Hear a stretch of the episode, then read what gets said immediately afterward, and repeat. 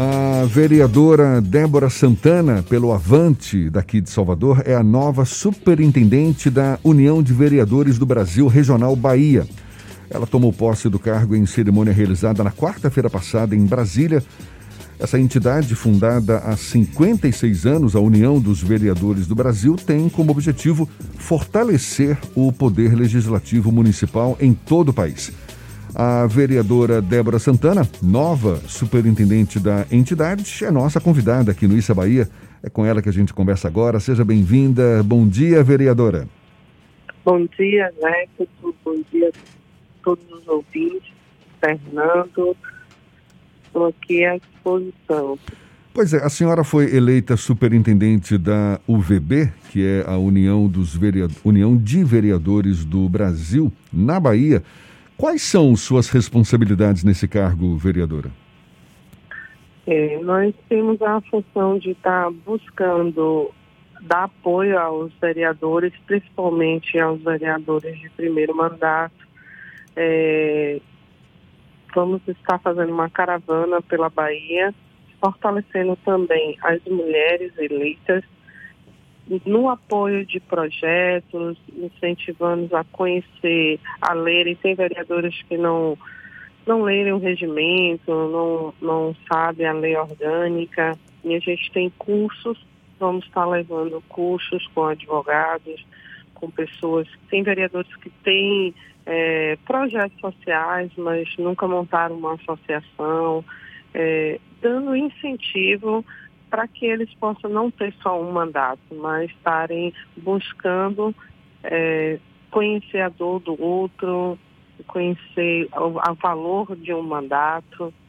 E a gente está buscando essa nessa união de vereadores é, levar mais apoio àqueles vereadores que estão tão distantes na nossa Bahia.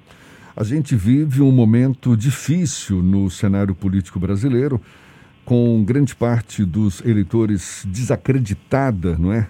Com os políticos uhum. que hoje nos representam. Como é que a senhora acha que a UVB pode contribuir para a mudança dessa percepção do eleitor diante dos políticos brasileiros hoje? Justamente o curso mesmo que de Brasília, ele focou esse, essa, essa dessa semana agora que eu tive lá, nesse tema, o, o desacreditar né, no político, na pessoa.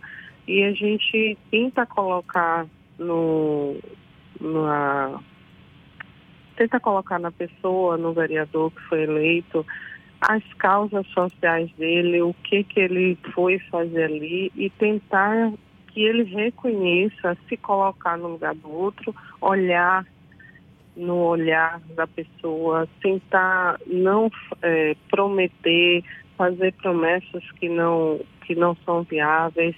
A gente está querendo fazer uma nova levada aí de pessoas que realmente estejam preocupadas e comprometidas com as causas. Débora, a UVB funciona meio como um sindicato dos vereadores. Existe algum tipo de proposta de suporte mais específico para que os vereadores tenham, por exemplo, uma base de projetos, uma espécie de benchmarking para que é, haja esse respaldo para o desenvolvimento das atividades dentro das próprias câmaras, principalmente porque, mesmo com o exercício do mandato, a gente percebe que muitos edis não entendem exatamente o papel dele enquanto vereadores. Existe algum tipo sim. de preparo nesse sentido? Sim, sim. Tem, além dos cursos que são é, é a UVB promove, é, pode para as câmeras né, em si, ou até no portal da UVB tem um local que a gente coloca é, projetos que, é, por exemplo, eu tinha, eu tenho dois projetos que foi aprovado em Salvador e lá a gente já compartilhou e isso já inclusive um dos projetos que eu coloquei aqui na Câmara de Salvador passou no Fantástico, né? Não por mim, mas outra pessoa que lá do, do Rio de Janeiro teve a mesma, a mesma ideia e teve entrevista de alunas de Salvador. O meu projeto é menstruação sem neura. Por que, que eu fiz isso? Eu faço um trabalho na rua toda sexta-feira à noite e vi que as moradoras de ruas durante essa pandemia e por, com certeza não são durante a pandemia, elas estavam usando papelão, elas estavam usando resto de pão, é, estavam usando é, algodão para conter a menstruação, que é um tema, um tabu.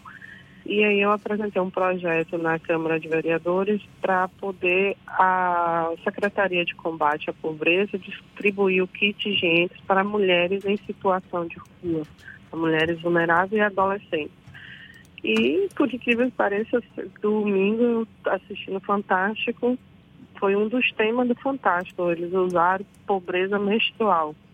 Então a gente vê que as nossas ideias, às vezes também tem várias pessoas aí com o mesmo problema. E aí a gente está fazendo essa união, traz isso, mais trazer os vereadores mais para perto, para fortalecer eles no mandato. Você acredita que quais são as principais dificuldades que um vereador e aí a gente tem uma diferença que a senhora vereadora aqui da capital baiana tem acesso à informação, tem acesso há formações, inclusive, que no interior do estado eles não têm. Quais são as principais dificuldades de um vereador de uma cidade pequena do interior da Bahia? Os principais desafios que eles têm relatado eventualmente para você? É, eles falam muito assim, não tem estrutura, né? Porque eles são ele e ele, eles não têm direito a um secretário. Então, ele já, a gente aqui em Salvador já tem direito a um gabinete, a uma secretária, e eles não têm. Então, eles têm que fazer tudo sozinhos. É, também, às vezes, para a mulher, o que mais reclamam, e eu acho que a capital também não é diferente, é o assédio por ser uma mulher e vários homens. Outras câmeras têm duas mulheres, então elas se sentem um pouco retraídas, um pouco sem voz. Então a gente está tentando é, fortalecer, empoderar, levar projetos que elas possam estar apresentando e a dificuldade também de ter um advogado orientando, de ter um contador orientando, a eles criarem é, entidades, associações para é, legalizar os projetos que eles já têm.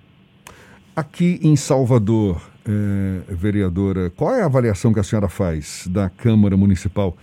Da capital baiana, levando em conta essas dificuldades que foram elencadas até agora pela senhora, é, é, dificuldades dos vereadores em geral. Inclusive, a senhora já completou 100 dias de mandato agora, em abril.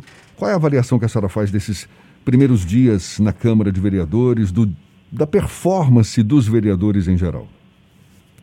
Bom, eu faço uma avaliação positiva. Até agora, até o momento, é, acho que o presidente Geraldo Júnior ele conduz com uma maestria muito muito boa. Então isso nos traz segurança. E os colegas, é, os projetos mesmos que a gente vem apresentando é, tem sido analisado é, e graças a Deus até o momento as coisas têm fluído de forma. O, o projeto para a saúde do homem foi aprovado também da minha autoria, porque, porque trabalhei em hospital público e vi de perto a dificuldade. Eu acho que a gente tem que fazer é, projetos onde a gente realmente vê que são viáveis. É, o que a gente passa lá para os vereadores, que não adianta se apresentar 20 projetos que não são viáveis. É melhor você olhar, apresentar dois, três, mas que são viáveis e que possa ajudar o outro. Então, quando eu vi aqueles homens na fila do hospital, filas de homens com sonda, por, não por, por câncer, né? porque o câncer de próstata, a cirurgia é feita, mas a hiperplasia benigna ninguém fala, que é um aumento da próstata que o homem pode ter em algum momento da fase depois dos 47 anos em diante. E essa hiperplasia é que o SUS não, não investe, porque como não é maligno, vai priorizar o maligno e nós temos homens hoje em Salvador, em Salvador, é, mais de 3 mil homens com sonda, esperando uma raspagem da próstata, esperando uma cirurgia por falta de acesso. Então, eu convoquei os pais a gente fazer o centro de atenção à saúde do homem, onde ele vai ter o seu urologista, a sua cistoscopia, o seu estudo urodinâmico e a sua seu pequeno procedimento para a gente dar uma sobre, um, um, pelo menos uma dignidade aos homens de Salvador. Para a gente encerrar, vereadora, estamos conversando aqui com a vereadora Débora Santana, que é do Avante, daqui de Salvador e recentemente empossada como superintendente da União de Vereadores do Brasil Regional Bahia.